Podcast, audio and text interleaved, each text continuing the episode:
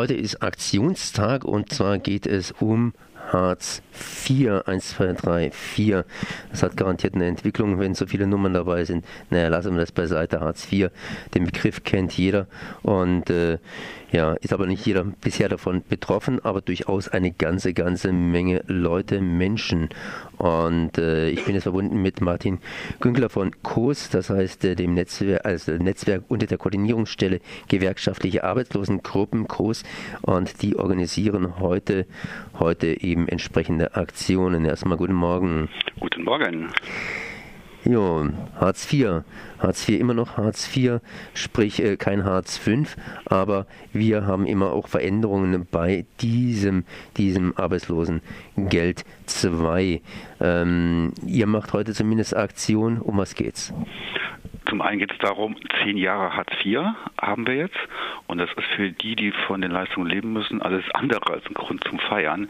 Deshalb gehen wir heute nochmal auf die Straße, gehen vor die Jobcenter und vor die Rathäuser, um zu sagen, dieses Hartz-IV-Gesetz, das ist grundlegend falsch. Da brauchen wir Veränderungen. Und der andere Punkt ist, dass ganz aktuell in vielen Jobcentern Sachen falsch laufen. Es gibt sehr viele Missstände ganz lange Bearbeitungszeiten von Anträgen, dann verschwinden Unterlagen. Und der Hauptpunkt ist, dass oftmals auch die Leistungen, die den Leuten zustehen, zu Unrecht vorenthalten werden, die gar nicht ausgezahlt werden. Das ist schon ein Skandal, hm, kann man gut belegen, weil die Sozialgerichte ganz oft die Jobcenter verurteilen, höhere Leistungen auszuzahlen. Und das ist heute so ein bisschen unser Schwerpunkt, dass wir sagen, diese Missstände, die es in den Jobcentern gibt, die wollen wir abstellen, die wollen wir überwinden. Heute, heute wird äh, ja Aktion gemacht. Hartz IV, Arbeitslosengeld II, da verändert sich aber auch immer wieder etwas. Es gibt das Schlagwort der Rechtsvereinfachung. Das heißt, es soll ja immer alles besser werden. Was wurde in den letzten Jahren besser, was wurde schlechter? Also was besser wurde, müsste ich jetzt lange nachdenken und das übersteigt meine Fantasie. Nee, wir haben leider, muss man ernsthaft jetzt sagen, im Hartz-IV-Bereich in den letzten Jahren keine Verbesserungen, die, die wesentlich und nennenswert sind. Äh, was unter diesem Schlagwort Rechtsvereinfachung diskutiert wird, ist eine zweischneidige Sache. Da gibt es durchaus Punkte, die ich begrüßen würde, wie zum Beispiel, dass ganz drakonische, harte Strafen für junge Leistungsbezieher entschärft werden sollen. Der Punkt ist aber in der Koalition umstritten. Da ist die CSU vehement dagegen. Da weiß man gar nicht, ob diese Verbesserung kommt. Auf der anderen Seite drohen auch Verschlechterungen, ganz erhebliche Verschlechterungen. Ich will nur ein Beispiel nennen. Bisher ist es so, dass die Miete und die Heizkosten einzeln geprüft werden, ob die Höhe angemessen ist. Und zukünftig soll das in einen Topf geworfen werden und die Einzelfallprüfung bei den Heizkosten sollen entfallen. Das heißt, es kann ja gute Gründe geben, warum ich mehr heizen muss, schlechte Isolierung, was auch immer. Das würde zukünftig wegfallen mit der Konsequenz, dass die Leute noch weniger Geld für den Bereich Wohnung zur Verfügung haben. Mhm. Das heißt, es kann ausgesprochen kalt werden. Ihr seid jetzt, ihr seid jetzt Ihr seid jetzt von der Koordinierungsstelle gewerkschaftliche Arbeitslosengruppen. Arbeitslosengruppen, aber gewerkschaftlich. Das heißt, ihr irgendwie die Gewerkschaft mischt damit. Was macht die Gewerkschaft? Muss sich das so vorstellen, wir sind so eine Geschäftsstelle auf Bundesebene, die sich bemüht, die örtlichen Gruppen zu informieren, zu unterstützen. Wir machen auch ganz viel im Bereich äh, Rechtsberatung, also Informationen, damit die Leute zu ihrem Recht kommen. Und bei Verdi ist es Beispiel so, bei der Dienstleistungsgewerkschaft Verdi, da gibt es in jedem Bezirk, in jeder Region einen sogenannten Erwerbslosenausschuss. Das heißt, Verdi-Mitglieder, die erwerbslos sind, können sich weiter innerhalb der Organisation engagieren, können da weiterhin für ihre Rechte eintreten.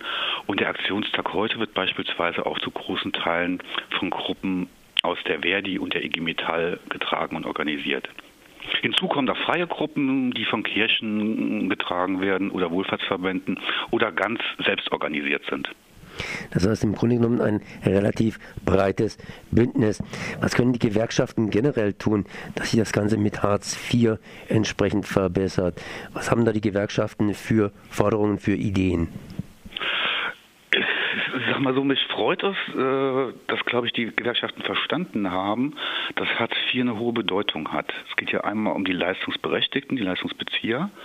Und dann geht es aber auch um den Arbeitsmarkt insgesamt. Und da kann man ja schon feststellen, dass Hartz IV ziemlich viel Unordnung auf dem Arbeitsmarkt geschafft hat. Wir haben ja eine riesige Zunahme von prekärer Arbeit, sei es die Minijobs, von denen niemand leben kann, sei es Leiharbeit, sei es niedrigste Löhne. Und die Zunahme kommt schon daher, weil die Hartz-IV-Bezieher halt gezwungen sind, jede Arbeit anzunehmen. Das gibt so einen Druck, ich sag mal, Not macht erpressbar. Und die Leute müssen halt diese miesen, schlechten Jobs annehmen. Und das wird, glaube ich, von Gewerkschaftsseite stark kritisiert, dass auch der, der Arbeitsmarkt dadurch insgesamt in Unordnung kommt. Und auch die, die in Lohn und Brot sind, äh, haben ein Problem, wenn Kollegen gezwungen werden, für ganz wenig Geld zu arbeiten. Und der Betrieb, der das macht, hat dann einen Konkurrenzvorteil. Das schafft Unruhe und auch Angst. Das heißt, derjenige, der heute noch auf einem sicheren, ja, sicheren Stuhl sitzt, der weiß, dass hier ein Hartz-IVler unter Umständen dran sägen muss, um ihn etwas gekürzt, sprich etwas tiefer gelegt, dann irgendwann vielleicht selber einnehmen zu müssen. So kann man das gut zusammenfassen. Hinzu kommt ja auch noch, dass die Langzeitarbeitslosen äh, vom Mindestlohn ausgeschlossen sind. Also wir haben den Druck, dass Hartz-IV-Bezieher alles annehmen müssen und gleichzeitig bekommen sie noch nicht mal den Mindestlohn, was also auch für Arbeitgeber, die im Niedriglohnbereich arbeiten, nochmal ein Konkurrenzvorteil ist. Zulasten derer, die die Tariflöhne bekommen. Gewerkschaften nun haben hier sicherlich gesellschaftliche, gesellschaftliche Gestaltungsmöglichkeiten, Parteien auch in gewisse gesellschaftliche Gestaltungsmöglichkeiten. Wie sieht die Lage denn in der Parteien, in der Parteienlandschaft aus? Wir haben heute Schwarz-Rot, ähm, ja, aber was, äh, was machen die Parteien so insgesamt, die ganze Parteienlandschaft in Bezug auf Hartz IV? Wie sind die glaubwürdig? Was für Positionen vertreten denn die? Naja, wir sind erstmal als Netzwerkpartei unabhängig, also nicht an eine Partei angelehnt. Äh, was man schon sagen muss, das hat vier ja im Prinzip von allen Parteien bis auf die Linke äh, mitgetragen und durchgesetzt wurde. Und da ist es ganz unterschiedlich. Die Leute, die das früher mal heftig befürwortet haben, sind teilweise nachdenklich geworden. Teilweise verteidigen die immer auch noch die falschen Sachen, weil sie sich einfach nicht trauen zu sagen, wir haben damals vor zehn Jahren bei der Einführung Riesenfehler gemacht. Mhm. Ich sage einfach nur mal, mh. ich meine, äh, das kann man einfach mal so stehen lassen. Äh, wir wissen oder beziehungsweise wir haben auch natürlich eine europäische Komponente, immer eine europäische Komponente. Sprich, unser kleines Hartz-IV-Modell ist ja, oder Deutschland ist ja immer so ein bisschen beispielhaft oder es sollte beispielhaft sein am deutschen Wesen und so weiter.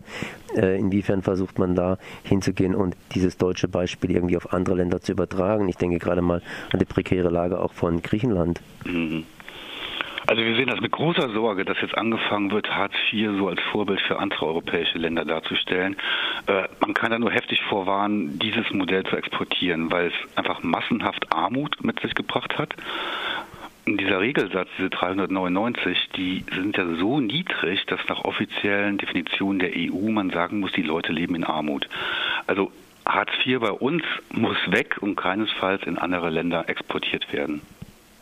Ihr zumindest, ihr macht heute darauf aufmerksam. Wo macht ihr darauf aufmerksam? Wie macht ihr darauf aufmerksam? Ja, es gibt rund 30 Aktionen in ganz vielen Städten bundesweit. Ganz oft wird in Fußgängerzonen die Bürger informiert, was ein Leben mit Hartz IV bedeutet. Es gibt ganz viele Infotische. Es gibt auch ein paar größere Sachen. In Frankfurt am Main findet eine größere Demonstration vor der SGB, äh, vor der SPED-Geschäftsstelle statt und Straßenfest. In Bielefeld wird es ein bisschen satirischer. Da wird einfach so eine Jubelfeier in der Innenstadt gemacht, dass satirisch Hartz IV kritisiert wird, indem es bejubelt wird. In Düsseldorf wird Hartz IV als Gespenst dargestellt. Also ganz viele bunte, fantasievolle Aktionen. Und das alles, wie gesagt, mit einer Kerze, weil die Null, die kann man sich dahinter irgendwie sparen. Genau, so ist das. Ich war jetzt hier verbunden, beziehungsweise ich spreche jetzt gerade noch mit Martin Künkler von COS, von der Koordinierungsstelle gewerkschaftlicher Arbeitslosengruppe und die machen heute Aktionen mit sehr, sehr vielen anderen Gruppen zusammen, die Kampagne Aufrecht bestehen. Und ich danke mal für dieses Gespräch. Ich danke fürs Interesse.